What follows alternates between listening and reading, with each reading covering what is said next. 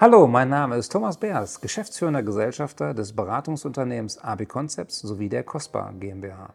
Herzlich willkommen zu einer weiteren Folge von Zu Tisch der Gastrotalk, die jeden ersten Donnerstag im Monat erscheint. Heute ist Michael Neef mein Gast, Corporate Director of F&B beim Modehaus Bräuninger. Michael verantwortet deutschlandweit die gastronomischen Angebote in allen Bräuninger Restaurants, Bars und Conferciers. Eine über 140-jährige Traditionsgeschichte, deren anfängliche Vision und Philosophie bis heute gelebt wird.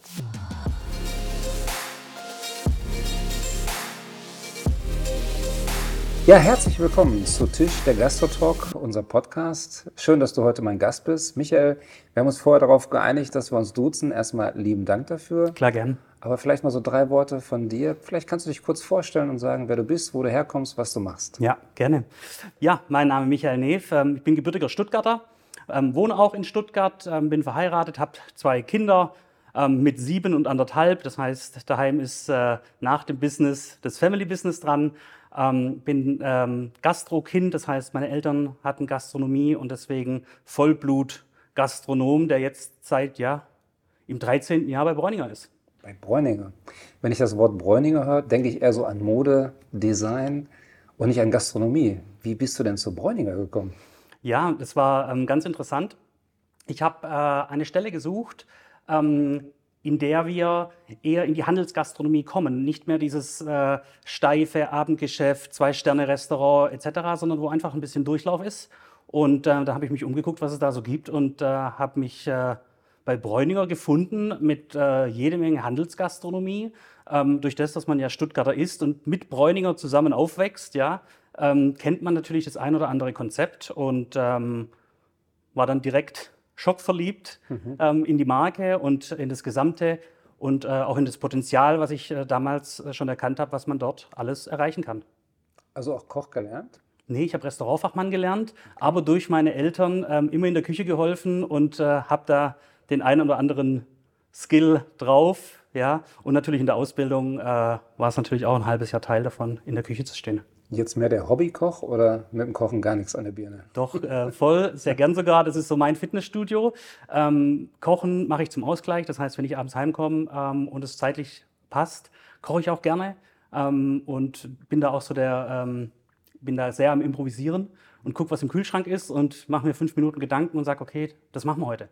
Ja, und ähm, quasi die Rumfortpfanne, ne? Alles, was rumsteht, muss fort, ne? So, genau, richtig, ja, genau, genau. Ich sage immer Aktion sauberes Kühlhaus, ja, ähm, und ähm, das funktioniert dann auch ganz gut und bin da auch schon meinen größeren Sohn da immer mit ein, beim Schnippeln helfen und so, dass der auch schon so die Affinität zum Lebensmittel und auch zum Kochen findet.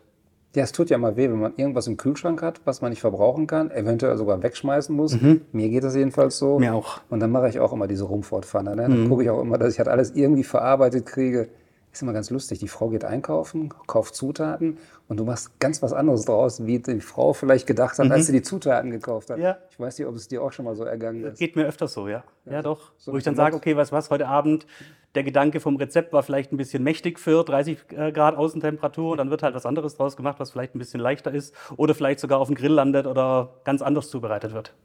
Also du isst doch gerne, denke ich mal, ne? oder? Ich esse gerne, ja, wie man mir ansieht. Ach so, ja. das, wollte ich damit nicht, das wollte ich damit nicht gesagt haben. Ja. Doch, auf jeden Fall. Ich habe gehört, dein Slogan lautet, eine eigene gute Küche ist das Fundament allen Glücks. Was meinst du denn damit? Korrekt, ja. Ich finde, ähm, gutes Essen bringt Leute zusammen, bringt gute Kommunikation, bringt Netzwerk. Und ähm, ich finde nichts Tolleres, wenn man äh, daheim Gäste hat, Freunde, Familie. Ähm, der Tisch ist schön gedeckt, aber schlussendlich stehen nachher alle in der Küche und essen dort. Ja, mhm. und da ist für mich der Punkt, ähm, dass es halt durch äh, Essen und Erlebnis einfach so ein Connect zwischen den Menschen passiert, der glücklich macht. Ich denke mal, wenn man aus einer gastronomischen Familie kommt, wird man auch schon so erzogen. Ne? Dann ist das schon so, so in dem Blut drin sozusagen. Ja. Ne? Also ich habe auch Freunde, die sagen, Michael, dich laden wir nicht zum Essen ein, weil wir können deinen Standard nicht halten. Oh, ja, ganz übel. Ja, aber es ist nicht der, nicht der Standard vom, vom Produkt her, sondern eher von der Aufwendigkeit. Weil wenn ich dann Gäste habe oder wir Gäste zu Hause haben, dann, dann wird da groß aufgefahren. Also in Menge jetzt nicht. Es gibt kein Hummer und kein Kaviar, ganz klar. Ähm, es gibt vieles leckere Sachen, sehr aufwendig zubereitet und ich stelle mich dann auch gerne sechs, sieben Stunden in die Küche. Und ähm, die Gegenseite möchte das dann vielleicht halt nicht. Ja, das kann ich mir gut vorstellen. ja. Wo geht's denn dann hin? Eher ins Restaurant, wenn du eingeladen wirst und dann kocht man zu Hause nicht? Oder? Ich meine, das habe ich auch schon gehört. Ne? Ja. Nee, den Thomas kannst du nicht einladen, der ist Koch. Wer weiß, ob das schmeckt oder und lass uns lieber ins Restaurant gehen. Ja. Das ist immer manchmal so traurig. Ne? Ja. Dabei würde ich gerne mal die Küche auch anderer Leute kennenlernen. Ne? Oder bist du so auch so ein Kritiker, der sagt, oh, das schmeckt aber nicht und das mache ich aber Nee, nicht. gar nicht. Das machst du Gar nicht, nee, nee, gar nicht. Man soll ja nicht von sich auf andere schließen und äh, da geht es mir eher um, wer ist dabei und wenn es dann auch nur Pizza gibt, dann gibt es halt nur Pizza, aber Hauptsache man ist zusammen. Oh, eine Pizza kann lecker sein. Ganz klar, Soll man gar nicht, kommt auf den Belag an. Ne? richtig. Ich habe auch noch mal eine Woche bei der Pizzeria ausgeholfen und da habe ich echt mal gelernt, wie man eine richtig leckere Pizza macht. Ja. Viele machen das ja so, dass der Käse nur oben drauf gestreut wird. Ich habe gelernt, Tomatensoße, erst Käse draufstreuen, dann den Belag und dann noch mal ein bisschen Käse. Sensationell. Ich weiß nicht, wie du Pizza machst. Ich mache Pizza immer noch so. Ähm, ich mache Pizza tatsächlich nicht selber. Ja, ich habe einen, einen sehr, sehr guten Italiener, der äh, äh, napolitanische Pizza macht. Und der ist in Stuttgart im Großgebiet auch sehr bekannt dafür. Und tatsächlich, der hat einen super heißen Ofen. Und äh, da gehst du hin, bestellst deine Pizza. Und in drei Minuten ist die Pizza da mit einem schönen aufgewölbten Rand und immer voll. Reservieren noch keine Tische. First come, first serve. Ach, echt? Sowas gibt's auch? Ja. Wahnsinn. Okay. Ja, du bist Corporate Director of F&B, Manager Bräuninger. Was gehört denn zu deinem Aufgabengebiet? Der ist äh, sehr umfangreich, also von der strategischen Ausrichtung der Gastronomie, ähm, der einzelnen Konzepte, wie auch die Weiterentwicklung bestehender Konzepte. Das heißt, ähm, wir gucken uns regelmäßig alle unsere Konzepte an und sagen, wo müssen wir vielleicht ein bisschen nachjustieren, was ist in die Jahre gekommen, weil wir natürlich äh, mit unserer Historie sehr viele Konzepte haben, die schon mehr als 20 Jahre alt sind. Dann haben wir Konzepte, die fünf Jahre alt sind. Und da muss man einfach gucken, ähm, dass die nicht aus der Zeit fallen, weil die Zeit ist sehr, sehr schnelllebig geworden und ähm, deswegen muss da stetig mit unseren F&B-Managern ähm, nachgebessert werden oder auch einfach mal sagen, das, was wir machen, ist gerade gut, gucken wir nächstes Jahr nochmal drauf. Und natürlich, was dazu zukommt, ist die wirtschaftliche Steuerung in so einem großen Bereich. Die habe ich äh, mit meinem Team im Blick und äh, muss dann da auch gegebenenfalls dann mal nachjustieren. Ja. Und gerade als Sparingspartner zu unseren Handelsschnittstellen, Eventmarketing, Marketing allgemein, wenn es um Thema ähm, Essen und Trinken geht, egal in welchem Thema, ob es auf der Fläche ist für Kundenverpflegung oder ob es ein Event ist, ähm, bin ich erster Ansprechpartner. Gibt es denn viele Events? Sehr viele Events. Wir haben eine äh, große Event-Marketing-Abteilung, ähm, die national für Erlebnisse und gute Stimmung sorgt.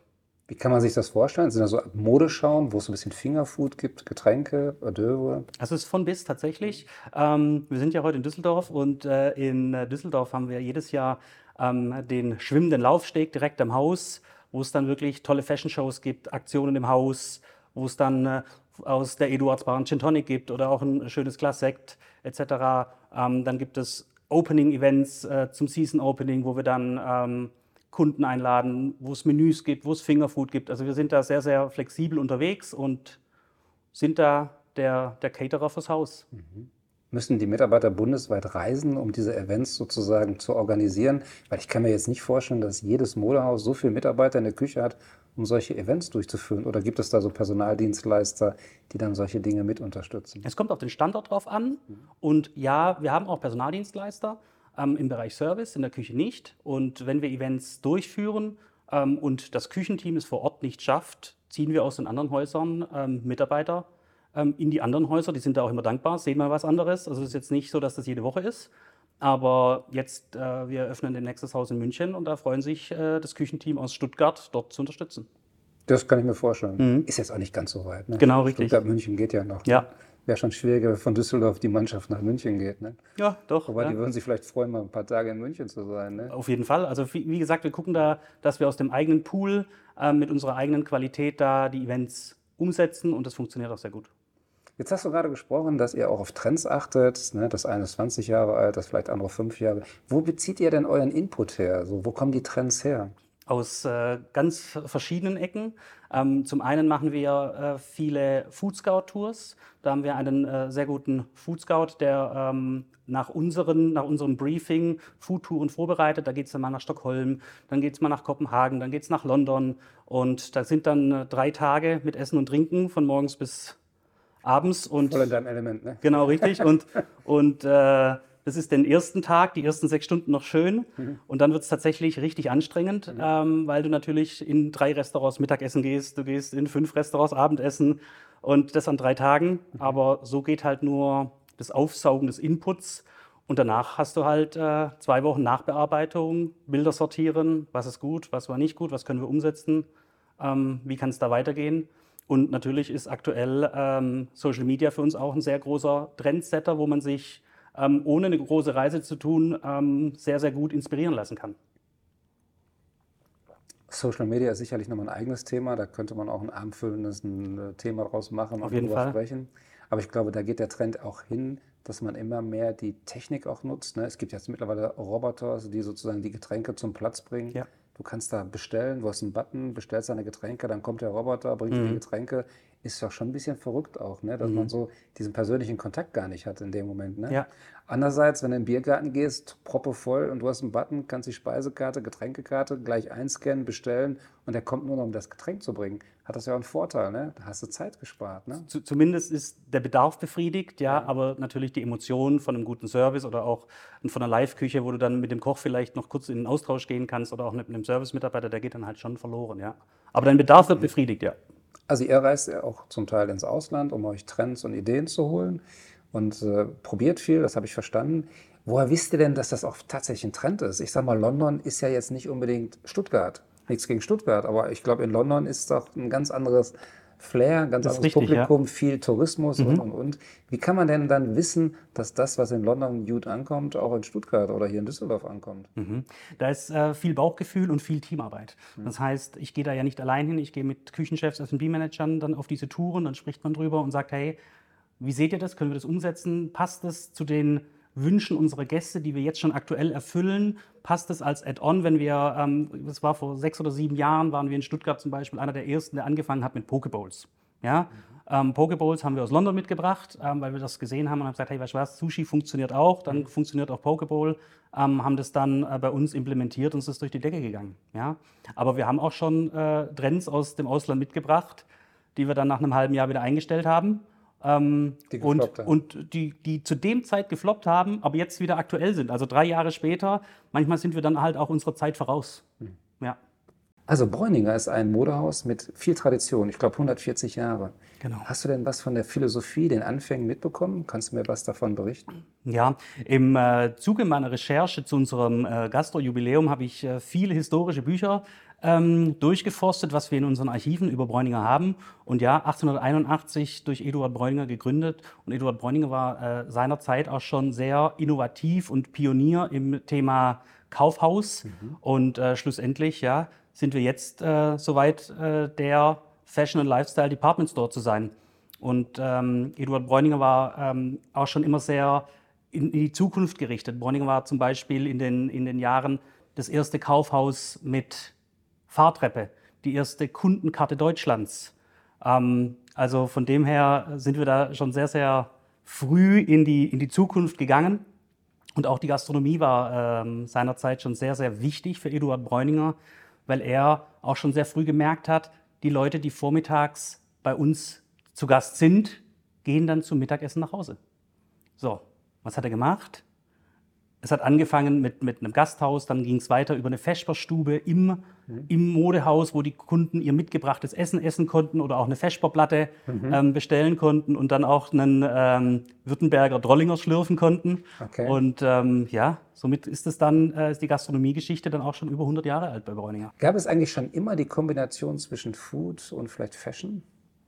Gab es schon immer so eine Kombi? Es äh, gab schon immer die Kombi und es war auch immer wichtig, dass wenn neue Standorte dazugekommen ist, dass man gastronomische Konzepte ähm, dafür entwickelt und sagt, okay, weißt du was, Hausgröße, Standort, welches Konzept passt dazu und so sind sukzessive in fast allen unseren Häusern äh, Gastronomie angesiedelt worden.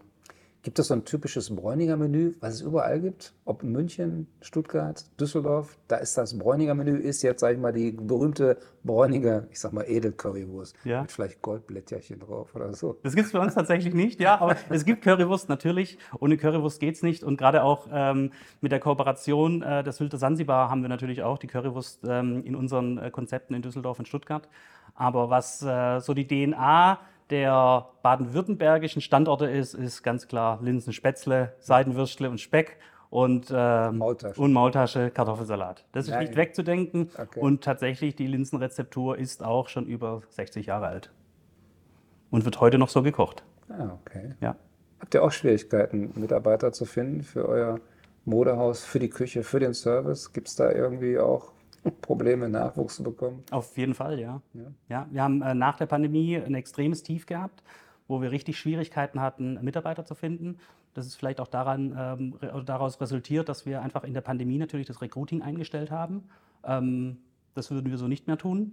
Ähm, und dann hatten wir da wirklich anderthalb Jahre hart zu kauen. Ähm, jetzt entwickelt sich es aber wieder positiv und wir sind relativ gut aufgestellt, haben aber natürlich weiterhin offene Stellen. Aber gerade aus dem Grund ähm, legen wir auch sehr, sehr viel Wert auf äh, Aus- und Weiterbildung. Das heißt, wir haben interne Weiterentwicklungsprogramme, wo wir ähm, Talente fördern, ähm, horizontal wie vertikal und äh, bilden natürlich auch fleißig aus. Und gerade Bräuninger äh, bietet 15 Ausbildungsbetriebe, äh, f- 15 Ausbildungsberufe an. 15. 15, ja. Und den Beruf Koch und Service auch? Koch, Restaurantfachmann und Konditor. Zwischendurch stelle ich meinen Gästen immer sechs Entweder-Oder-Fragen. Mhm. Ruhm oder Anonymität? Anonymität, Lieber unsichtbar sein oder Gedanken lesen können?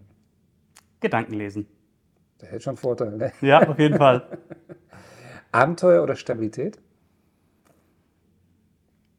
Abenteuer mit der Tendenz zur Stabilität. Typisch Stuttgarter Antwort. Ewige Jugend oder unendlicher Reichtum? Ich glaube, beides ist nicht gut. Ähm, ich glaube, Jugend im Kopf bleiben. Das war aber eine interessante Aus Aussage. Beides ist nicht gut. Finde ich gut. Die eigene Meinung sagen oder immer den Erwartungen anderer entsprechen. Auf jeden Fall eigene Meinung sagen. Und was ist wichtiger, Wissen oder Glück? Glück. Ist auch Glückssache, ne? Wissen. Ne? Richtig, genau. Da kann man zwar viel selber dran machen, aber ich glaube, glücklich sein ist mehr wert, als alles zu wissen. Schön. Prima, vielen Dank. Bräuniger wirbt damit, als Gastgeber auftreten zu wollen. Wie setzt du das mit deinem Team um? Wir als Gastronomie, als Fachbereich Gastronomie gucken natürlich auf äh, eine sehr, sehr hohe Qualität in äh, Service, in Qualität Essen, in Interior von unseren Restaurants, dass wir ansprechend sind, dass wir ein sehr, sehr hohes Service-Level anbieten, nicht nur innerhalb der Gastronomie, sondern auch ähm, im Fashion Retail, dass wir einfach Services anbieten, die ähm, andere nicht anbieten und somit ähm, der perfekte Gastgeber zu sein. Ähm, ich sage auch oft meinen Mitarbeitern, geht mit unseren Gästen so um, als wären sie bei euch zu Gast. Und dann habt ihr das perfekte Serviceerlebnis. Ja, dann, dann weiß, der, weiß der Gast, ich bin hier wertgeschätzt, ich erlebe hier eine tolle Qualität an Essen, sitze auf einem tollen Stuhl, habe einen tollen Ausblick und kriege was Leckeres zu essen. Und äh, des Weiteren machen wir das natürlich auch als Gastgeber, gerade im Bereich Event. Ähm, ich greife mal ein großes Event auf, das ist unsere Eventreihe Fashion X Food, was wir jetzt zum dritten Mal dieses Jahr ausgerichtet haben, wo wir 1000 Gäste ähm, bekochen mit äh, 16 Kochstationen und jede Menge Winzer und Spirituosenpartnern. Und ähm, das ist so beliebt, das ist innerhalb von kürzester Zeit ausverkauft gewesen. Und da sind dann auch äh, Kollegen dabei wie ähm, Drettel, Kumpner und ähm, das Who is Who der Locals, weil wir natürlich auch sehr, sehr regional verbunden sind in der Verbindung mit äh, den TV-Celebrities und machen da für 1000 Gäste eine Veranstaltung, wo sie am liebsten am Tag danach direkt fürs nächste Jahr buchen wollen würden. Wie kann ich mir das vorstellen? Steht dann der Herr Treppel tatsächlich da und kocht mit? Ja. Also wir ähm, nehmen gerade in Stuttgart, also das Event findet in Stuttgart statt, ähm, die, den vierten Stock, räumen den zu 90 Prozent leer. In dem, in dem, in, Im vierten Stock machen wir Home and Living, das heißt viel, viel Geschirr, viel Besteck, äh, viel Interior Design, also ganz viele kleine Teile, die dann über ähm, drei, vier Tage leergeräumt werden, dass die Flächen frei sind. Dann bauen wir auf diese Fläche Küchen und dann ähm, wird in diesen Küchen gekocht und der ein oder andere Koch reist dann auch schon ein, zwei Tage früher an und kocht dann zwischen unseren Kollegen dann da und bereitet sich auf dieses Event vor. Ich stelle mir das gerade mal vor. Vierte Etage, es wird an 15 Stationen gekocht. Das gibt ja auch Dämpfe, Gerüche ab und und und. Ist das nicht, sage ich mal, auch so eine Sache, wo die Sachen, die dann in dem Kaufhaus noch sind, diese Gerüche vielleicht auch annehmen? Oder haben Sie da so eine gute Lüftung, dass das kein Thema ist. Sowohl als auch, ähm, aber wir haben natürlich auch in der Vorbereitung mit den Köchen, schauen wir, was sie kochen und geben ihnen auch eine Infrastruktur vor, was sie auch zur Verfügung bekommen. Das heißt, da steht keine Fritteuse und da steht kein Grill. Ja, ja, das heißt, äh, die Gerichte sind so optimiert. Klar gibt es eine Geruchsentwicklung, aber die Geruchsentwicklung, die es gibt, ist positiv, überträgt sich nicht und den Rest macht die Lüftung. Man kann ja wieder Worst Case denken, der Brandschutz, was passiert dann? Muss das alles abgenommen werden? Ja, wird es auch alles. Also das ist tatsächlich, mhm. ähm, da machen alle Schnittstellen innerhalb des Unternehmens mit. Ähm, da werden ähm, alle Vorkehrungen getroffen, dass da auf gar keinen Fall was schief geht, weil gerade wenn 1000 Menschen auf einer Fläche sind, ähm, das muss gut durchdacht sein. Schon mal festgehalten worden, was mehr, ist mehr verzehrt worden oder mehr verkauft worden anschließend? Ähm, tatsächlich machen wir an dem Abend, gibt es eine Kasse, wenn der Kunde irgendwas kaufen möchte, klar. Mhm. Aber der Fokus liegt da wirklich aufs Erlebnis, auf Essen, auf Trinken, auf den Austausch mit den Köchen.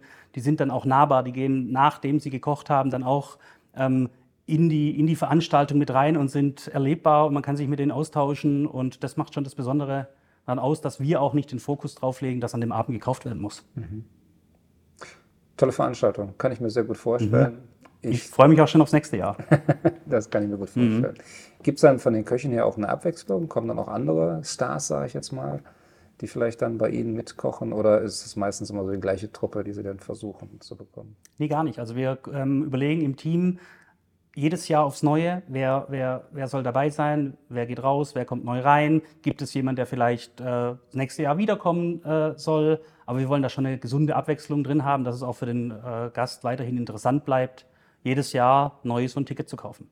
Gibt es denn für dich dann auch neue Anregungen, wenn du, sag ich, die ganzen Köche da hast, die Starköche dann vielleicht hast, die kommen mit ihren Ideen, mit ihren Events und mit ihren Rezepturen. Gibt es dadurch vielleicht auch Anregungen, die du dann nutzen kannst, sozusagen, für deine Restauration innerhalb der gesamten Gruppe? Auf jeden Fall. Ähm, ich erinnere mich an, einen, ähm, an, an, das Event 2019. Da hat Roland Rettel ähm, ein Gericht gekocht mit Fregola Sarda. Und 2019 kannte man bei uns Fregola Sarda nicht. Ja, und, äh, vielleicht kannst du mal erläutern, was es ist für die Hörer, die das vielleicht wirklich nicht kennen. Falsche Frage. das kam mir so gut rüber, da habe ich gedacht, das kannst du ja so runterspulen. Hier. ja, bevor ich jetzt was Falsches sage, sage ich lieber nicht. Okay. Und ähm, und äh, man hat gemerkt, dass die Köche, die dabei waren ähm, und dann auch wir dieses ähm, in ihre Restaurants mit aufgenommen haben. Wir haben es mit aufgenommen, weil es halt äh, ein neues Produkt war für uns hier in Deutschland, in Italien Standard. Und äh, gerade sowas, äh, dieses Jahr ein sehr, sehr schönes Gericht vom Alexander Kumpner, ähm, wo man dann mal über die Schulter geblickt hat, äh, wie er das gekocht hat, weil er war auch äh, einen Tag vorher da bei uns und hat in unserer Küche vorbereitet. Ja. Stark, mhm. gut. Kommt ja fast The Taste ja so ein bisschen durch, ne? Es waren, äh, also wir hatten schon fast, doch, wir hatten schon alle The Taste-Juroren bei uns, ja. Echt? Mhm. Aber da gab es nicht nur Löffel, ne? Da gab es nicht nur Löffel, nein. Ja, zur Bräuniger Gastronomie gehört ja auch das Karls Kitchen und das Eduards. Was verbirgt sich dahinter? Unser Karls Kitchen ist ähm, ein ähm, Restaurantkonzept, ähm, was wir auch im vierten Stock haben mit rund 400 Sitzplätzen, relativ groß. Und wir bieten dort Frühstück, Lunch, Kaffee, Kuchen und Dinner an. Ähm, das Carl's Kitchen äh, öffnet mit dem Haus und schließt auch mit dem Haus. Das heißt, um 20 Uhr ist im Carl's Kitchen Feierabend. Und ähm, wir haben ein gemischtes Konzept. Das heißt, das Frühstück wird à la carte ähm, serviert. Der Mittagsservice geht dann über Selbstbedienung. Ja? Das heißt, der Gast kommt rein, holt sich ein Tablett, stellt sich an die, an die Showküche und äh, die Gerichte werden dann frisch für ihn mit dem Küchen oder aus der Küche heraus äh, zubereitet. Und er kann den Köchen über die Schulter gucken. Und dann zum Abend hin, wenn es dann alles wieder ein bisschen entschleunigt wird, wechseln wir dann wieder ins à la carte. Ins à la carte? Ja. Also da gibt es auch Service? Es gibt auch Service. Das heißt, ähm, der Gast, wenn er kommt im Mittagsservice oder auch, er kann ständig einen, einen, Mitarbeiter ähm, Bescheid geben, wenn er was haben möchte. Natürlich generieren wir so auch unser Upselling durch zusätzliche Mitarbeiter. Unsere Mitarbeiter räumen ab, gucken, dass alles sauber ist, dass der Gast alles hat, was er braucht, hilft den, ähm, den Eltern, wenn sie mal mit ihren Tabletts und Kinderwagen und etc. etwas überfordert sind, dass wir da ähm, die Tabletts zum Tisch tragen und äh, gucken da, dass es da für alle eine gute Zeit gibt. Und das Carl's Kitchen ist in drei Bereiche aufgeteilt, ähm, ohne jetzt irgendwie große Trennwände ähm, in einem Kinderbereich, wo es dann auch einen ganz, schöne, ganz schönen Spielbereich gibt, wo dann die Kinder rumtollen können. Dann haben wir eine Lounge und einen klassischen ähm, Restaurantbereich, würde ich jetzt mal so sagen. dass sich jeder dort wiederfindet, wo er sein möchte. Gibt es auch so eine typische Kaffeebar mit Kaffeespezialitäten? Gibt es auch, ja. Das ist zum Beispiel in Stuttgart unser Jens im zweiten äh, äh, Geschoss. Ähm, auch die komplette Herrenabteilung ist da, deswegen heißt es auch Jens, ähm, wo Fokus auf äh, Kaffeespezialitäten sind, wo wir auch einen sehr, sehr guten Barista haben, der auch über Jahre schon bei uns ist. Und als wir das Jens gebaut haben, ähm, war es dann auch bei mir so, wo ich gesagt habe, such dir eine Kaffeemaschine raus, mit der du arbeiten willst weil so wie ich dich kenne, wirst du noch lange hier arbeiten und dann darfst du dir auch deine Kaffeemaschine aussuchen, mit dem du unsere Kunden glücklich machst. Mhm. Wo kommen denn die Namen her? Karl's Kitchen, Eduards, wo, wie sind die kreiert worden? Ja, also das Eduards ähm, durch unseren Gründer, ja, Eduard Bräuninger, das ist äh, eine Hommage an ihn, ähm, zu sagen, ey, immer schon visionär, immer ähm, sehr produktaffin, immer sehr qualitätsbewusst und deswegen heißt die Eduards Bar nach Eduard Bräuninger. Ah. Genau. Und ähm, das Karls Kitchen. Wir haben nicht weit von uns ist der Karlsplatz. Und äh, der Karlsplatz ist nach äh, König Karl von Württemberg benannt. Und deswegen die Symbiose Karls Kitchen. Ich glaube gar nicht, dass so viele Menschen das wissen, ne? wie die Namen so zustande kommen. Ne? Kann doch Sicher. interessant sein. Ja, ne? ja, ja. Oder gibt es so eine Art Legende, Agenda, die dann irgendwo ausgeschildert ist, dass man Nein. das so erkannt? Das fördert die Kommunikation. Hm? Wenn einer nachfragt, kann man ihm das dann erklären. Wüsste das jeder Mitarbeiter, der dort arbeitet? Jetzt ich hoffe es. okay. Würde ich nicht die Hand dafür ins Feuer legen. Ich weiß gar nicht, ob wir schon darüber gesprochen haben. Wie viele Standorte hat denn eigentlich Bräuninger in Deutschland? Mhm. Ähm, Bräuninger hat aktuell 13 Häuser. 13. Genau, wo eins davon in Luxemburg ist. Ähm, und äh, nächstes Jahr kommt das 14. Haus dazu in Hamburg. Und immer mit Gastronomie, ne? Der Großteil ist mit Gastronomie, also es sind dann acht Häuser mit Gastronomie und fünf, die noch keine Gastronomie haben, aber ich muss ja auch für die Zukunft noch was zu tun haben. Ach, ist das gedacht, dass dann quasi auch die, die jetzt zurzeit keine Gastronomie haben, dass das noch implementiert wird? Ja, auf jeden Fall. Also für uns ist es enorm wichtig. Ähm, Gastronomie ist in der DNA von Bräuninger mhm. verwurzelt und ähm, deswegen möchte man das dann schon, schon haben, dass es in jedem Haus eine Gastronomie gibt. Natürlich wird abgewogen, ähm, ob es Sinn macht oder nicht. Ja, also es wird bestimmt auch äh, die ein oder andere Entscheidung zu den verschiedenen Konzepten, die wir haben, ähm, geben, wo man sagt, okay, das könnte klappen oder das lassen wir lieber. Ihr habt ja auch eine eigene Konfessiermanufaktur. Ja. Da läuft einem ja schon das Wasser im Munde zusammen. Was wird denn dort hergestellt? Wir haben vor drei Jahren ähm, neben unserem äh, Warendienstleistungszentrum, wo der äh, Online-Shop rausgeht, haben wir eine äh, Konfisseriemanufaktur gebaut auf 1500 Quadratmetern, wo äh, 26 Konditoren und Konditorinnen ähm, unsere Konfiserien bestücken. Das heißt, es wird morgens angefangen und dann werden Törtchen gemacht, dann ähm, werden Macarons hergestellt, es werden Trüffel ähm, geigelt, es werden Schokoladen gegossen und ähm, werden dann in verschiedenen Wegen in die Häuser gebracht. Das heißt, durch die Nähe zu äh, unserem Haus in Sindelfing, Ludwigsburg und Stuttgart werden die äh, Standorte morgens direkt beliefert. Ähm, und da wird richtig, äh, da geht richtig was, ja. Gerade unsere Macarons sind so für die meisten State of the Art, hm. weil wir auf Farb- und Konservierungsstoffe verzichten. Ne? Das heißt, ähm, wir haben auch eine geringere Haltbarkeit ähm, gegenüber den Mitbewerbern. Ähm, aber Ach, die lassen sich doch schnell und einfach verkaufen, denke ich mal. Ne? die sind, die äh, genau, die sollen noch gar nicht so lange im Kühlschrank sein, ja. Also gerade Macarons, das ist, haben, wir, haben wir 20, 25 Sorten, die ähm, immer saisonal wechseln und ähm, die laufen und die Leute macht es glücklich, wenn sie reinbeißen. Prima. Ja, und gerade auch in unserer Konfiserie äh, sind wir natürlich auch sehr bemüht, ähm, genug Konditoren zu finden und bilden deswegen dort auch äh, aus. Und da haben wir je nach ähm, Jahrgang zwischen drei und sechs Konditoren, die in der Ausbildung bei uns sind. Inspiration ist so ein Thema. Trends haben wir schon darüber gesprochen. Mhm. Wo nimmst du denn deine Inspiration? Dass du das alles so umsetzen kannst, dass du das auch so erleben kannst und dass du auch dahinter stehst und deine FB-Manager vor Ort auch überzeugen kannst, gewisse Dinge mitzugehen. Ich glaube, das ist auch nicht so einfach, oder? Ich habe das mal angefangen, dass ich ähm, sie überzeugen wollte, mhm. habe dann aber gesehen, das ist nicht der richtige Weg und ähm, wir machen jetzt gerade Produktfindung alles im Team. Das heißt, jeder darf was mitbringen, jeder kann sagen, hey, im Team, ich habe da was Neues, wollt ihr das mal ausprobieren? Dann wird es ausprobiert und dann steht auch das gesamte Team dahinter. Als wenn nur der Chef sagt, das setzen wir um und ähm, wenn dann da, da keiner dahinter steht, dann äh, wird es meistens nichts, ja. Ja, und die Inspiration hole ich mir durch viel Essen gehen und viel äh, sprechen. Ich kaufe mir ganz viele Kochbücher. Ja, und ähm, meine Frau schimpft mich immer schon, weil äh, der Bücherschrank äh, überfüllt ist. Mhm. Aber ähm, gerade bei Kochbüchern, da, auch wenn ich nichts draus koche, ich gucke mir nur die Bilder an. Nur die Bilder an? Ja. Hauptsache man erkennt die Zutaten, ne? Richtig. Kann man vielleicht nicht immer erkennen auf dem Bild. Aber dann kann man sie nachlesen. ja. Das stimmt. So, nun kommen wir zur zweiten Runde der Entweder-Oder-Fragen. Mhm. Besseres Gesundheitssystem oder besseres Bildungssystem? Schwere Frage. Ne? Schwere Frage. Beides enorm wichtig, aber als äh, Vater zweier Kinder ähm, lege ich natürlich ähm, aktuell sehr viel Wert auf äh, ein Bildungssystem, weil äh, die Jugend ist die Zukunft von morgen und das geht nur über Bildung. Wie jung sind deine Kinder? Hab ich, nicht Anderthalb und sieben. Anderthalb und sieben. Mhm. Dann machst du ja noch was durch, ne? Auf jeden Fall. Risiko eingehen oder auf Nummer sicher gehen? Risiko eingehen. Risiko eingehen. Verzeihen oder vergessen? Verzeihen. Den eigenen Traum verwirklichen oder den Traum eines geliebten Menschen unterstützen? Eher den Traum unterstützen eines geliebten Menschen. Mhm. Gleitzeit oder Pünktlichkeit?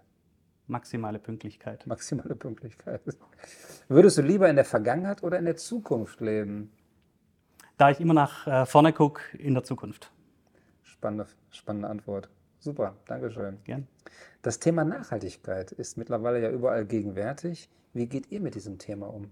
Das ist bei uns ein sehr, sehr großes Fokusthema. Nachhaltigkeit ist für uns äh, als Bräuninger sehr, sehr wichtig. Ähm, nicht nur im Fashion Retail, sondern auch in der Gastronomie. Und ähm, wir sind da mit unseren Lieferanten, mit unseren Küchenchefs und auch F&B-Managern immer im äh, stetigen Austausch, wie wir nachhaltiger werden können.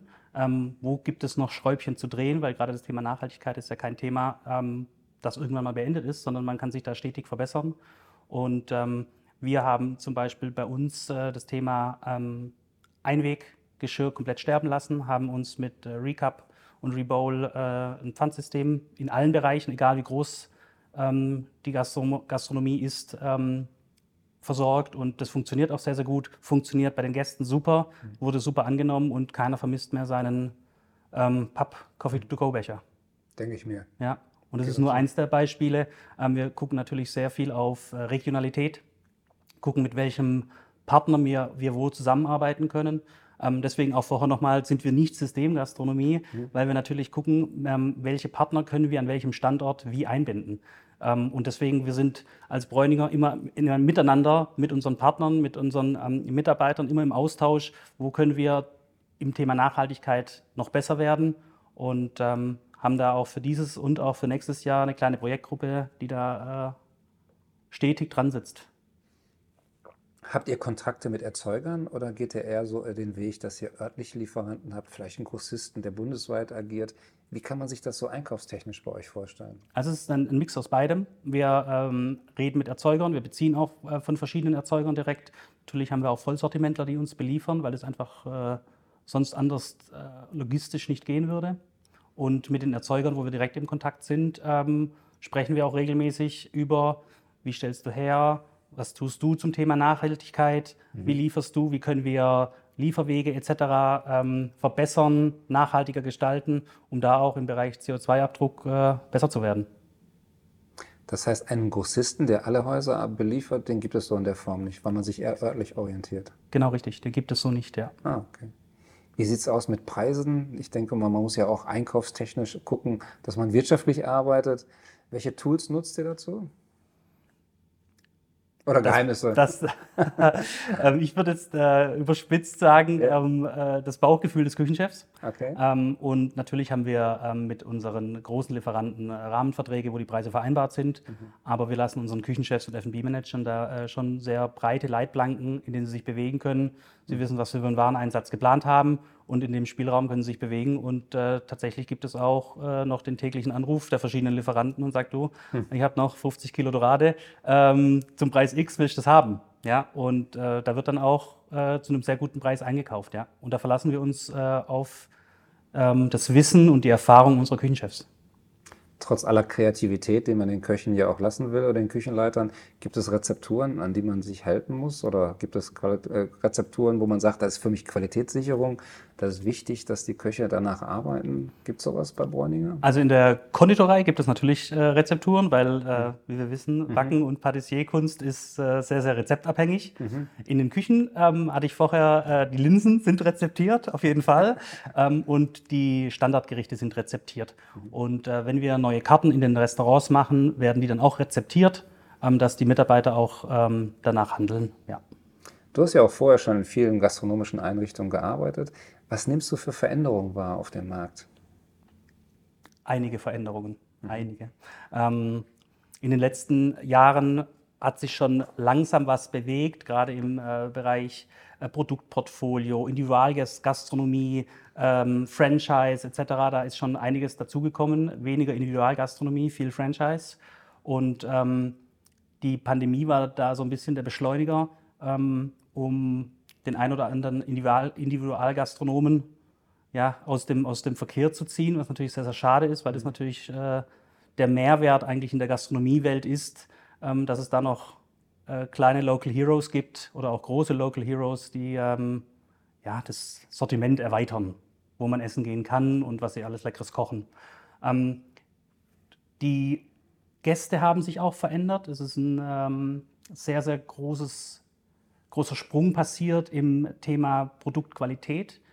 Die Menschen kennen immer mehr sehr gute Produkte kennen Sie aus dem Internet, kennen Sie aus dem Urlaub, kennen Sie durch Dutzende Online-Shops, die ähm, hochqualitatives ähm, Food verkaufen und äh, wissen, was gut ist und wissen, was das auch kostet. Und ähm, unsere Gäste sind informierter als noch vor fünf Jahren, was ja auch gut ist, mhm. ja, weil wir in unseren Konzepten äh, auch sehr auf Qualität setzen und dann kann äh, unser Gast es auch einordnen, was wir dann da auch verkaufen. Das hört sich alles sehr schlüssig und richtig an. Mhm. Jetzt ist ja Bräuninger eher bekannt durch Mode und Fashion und Design mhm. und äh, nicht unbedingt Food, ne, was ja dein Thema ja. ist. Bräuniger hat ja, sag ich mal, so den Image, dass das ein, ein sehr hochwertiges äh, Kaufhaus ist, wo dann im Prinzip du auch sehr hochwertige Markenartikel bekommen kannst. Mhm. Wie sieht es denn da gastronomisch aus? Kann man bei dir auch ein einfaches Menü kriegen für eine kleine Mark und auch sehr hochwertige Dinge, die man vielleicht auch schon fast auf Restaurantcharakter, auch vom Preis natürlich gesehen, mhm. bekommen kann? Auf jeden Fall. Mhm. Was wir bei unseren äh, ganzen Gastrokonzepten immer beim, äh, bei der Eröffnung oder auch bei der Planung haben wollen, ist, dass wir keine Schwellenangst haben, sondern wir wollen, dass der Jedermann bei uns was findet. Ja? Das heißt, wenn ich morgen oder heute ein T-Bone Steak essen möchte, kriege ich bei uns ein T-Bone Steak und wenn ich übermorgen Linsen essen möchte, kann ich auch Linsen essen. Wir bieten auch Tagesangebote an, wo du für, für 10, 11 Euro ein, ein Tellergericht mit einem Getränk bekommst und das auch sehr hochwertig und frisch gekocht ist. Mhm. Ja, und deswegen ist es, äh, wir sind für jeden da und finden für jeden das passende Essen. Und ähm, auch durch die Differenzierung unserer Konzepte haben wir auch von ähm, normaler Tagesverpflegung bis hin zum Casual Fine Dining mit unserer Sansibar bei Bräuninger, mhm. wo du dann auch dein äh, US-Beef bekommst, ähm, deinen Tomahawk, deinen halben Hummer etc. Den kann man ja nicht vorproduzieren, das sind alles mehr so à la Minute Menüs, die man dann entsprechend genau. beziehen kann. Ne? Ja. Spannend. Jetzt gibt es ja viele Kaufhäuser, die haben ja gänzlich auf Gastronomie verzichtet. Ihr seid ja da vollkommen gegen den Trend. Ne? Mhm. Es gibt viele Warenhausketten, die eher Gastronomie eingestampft haben, weil die gesagt haben, zu teuer, rentiert sich nicht und haben vielleicht die Synergie gar nicht mehr so im Blick gehabt, ne? dass das vielleicht auch mhm. locken könnte. Wobei große Möbelhäuser machen es ja eigentlich vor. Ne? Genau. Da ja. ist ja bei denen ist die Gastronomie ja sehr wichtig, weil ja. die sagen, jeder, der zu uns kommt und was isst, der nimmt auch wieder eine Kleinigkeit mit vielleicht. Ne? Richtig, ja weil es sich natürlich anbietet. Ja. Wenn man schon mal da ist, dann kann man auch gleich mal was essen. ja.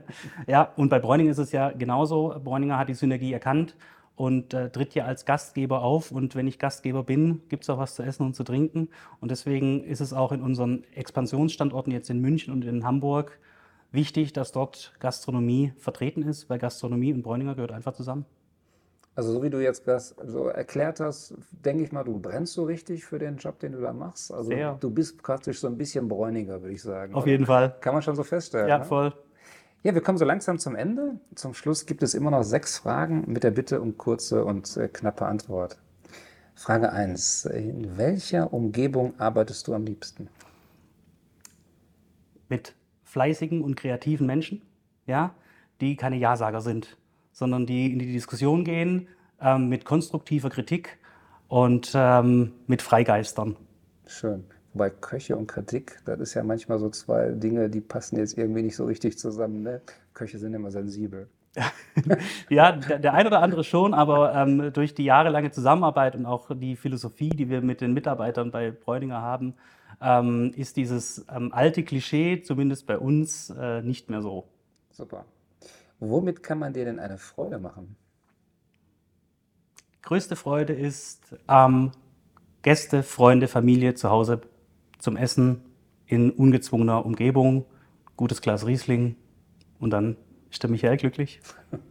Also ein Familienmensch. Mhm. Lebst du, äh, nee, lebst oder arbeitest du nach einem persönlichen Motto? Schwere Frage. Ja, ähm, tatsächlich, mein Punkt ist, ich gebe immer alles, möchte aber auch alles zurück.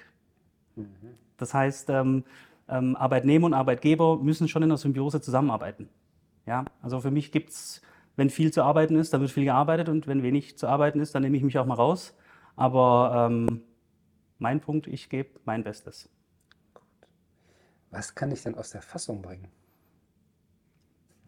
Das ist, ähm, ähm, da habe ich tatsächlich äh, zwei Punkte. Das ist äh, das Thema, wenn jemand nicht termintreu ist. Ja, das ist für mich ein, ein Riesenthema.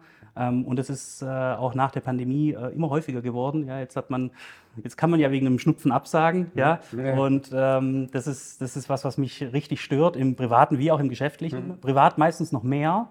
Ja, weil da sind die Termine rar wie im, äh, wie im Geschäft. Ja, da kann man dann gucken, macht man es morgen, macht man es übermorgen. Und ähm, das andere ist, äh, wenn Menschen nicht zu ihrem Wort stehen. Mhm. Ja. Dann bist du quasi verschnupft. Dann werde ich verschnupft, ja. Welche drei Charaktereigenschaften treffen denn auf dich zu? Ich bin sehr hilfsbereit. Ich äh, habe mir von meinen Kollegen sagen lassen, dass ich sehr motivierend bin, dass sie gerne ähm, in unserem Team arbeiten, mit mir als Kopf. Und ähm, für mich ist es auch wichtig, sehr empathisch zu sein. Ja, jetzt ist natürlich schwierig zu, von einem selber zu sagen, dass man empathisch ist, aber das, ist, äh, das kriegt man doch von der einen oder anderen Stelle dann schon mal rückgemeldet, dass man auch immer ein offenes Ohr für alle hat, ähm, für die Mitarbeiter, für die Kollegen. Ähm, ja. Ja, damit kann man auch erfolgreich sein. Ne? Auf jeden Fall. Das sehe ich auch so. Letzte Frage. Welcher war der beste Ratschlag, den du jemals erhalten hast? Heute hier zum Podcast zu kommen, ne? Nein. Ja, genau, genau. Nee, der, der war natürlich auch wichtig, ja, weil ja heute Premiere für mich. Ähm, mein bester Ratschlag war tatsächlich ähm, von einem äh, Coach, der mich äh, Jahre begleitet hat. Ähm, der hat zu mir gesagt, Michael, über Dinge, die du nicht ändern kannst, reg dich nicht auf. Toller Ratschlag. Ja. Michael, danke. Danke, dass du hier warst, hier extra aus Stuttgart angereist. Danke dir. Hier in Düsseldorf. Lieben Dank. War ein sehr super angenehmes Gespräch gewesen. Jetzt haben wir ein bisschen mehr von Bräuninger kennengelernt, aber vor allem die gastronomische Seite von Bräuninger. Und das finde ich gut. Doch, ja. Lieben Dank. Ist eine Geschichte wert. Ist eine Geschichte wert. Ja.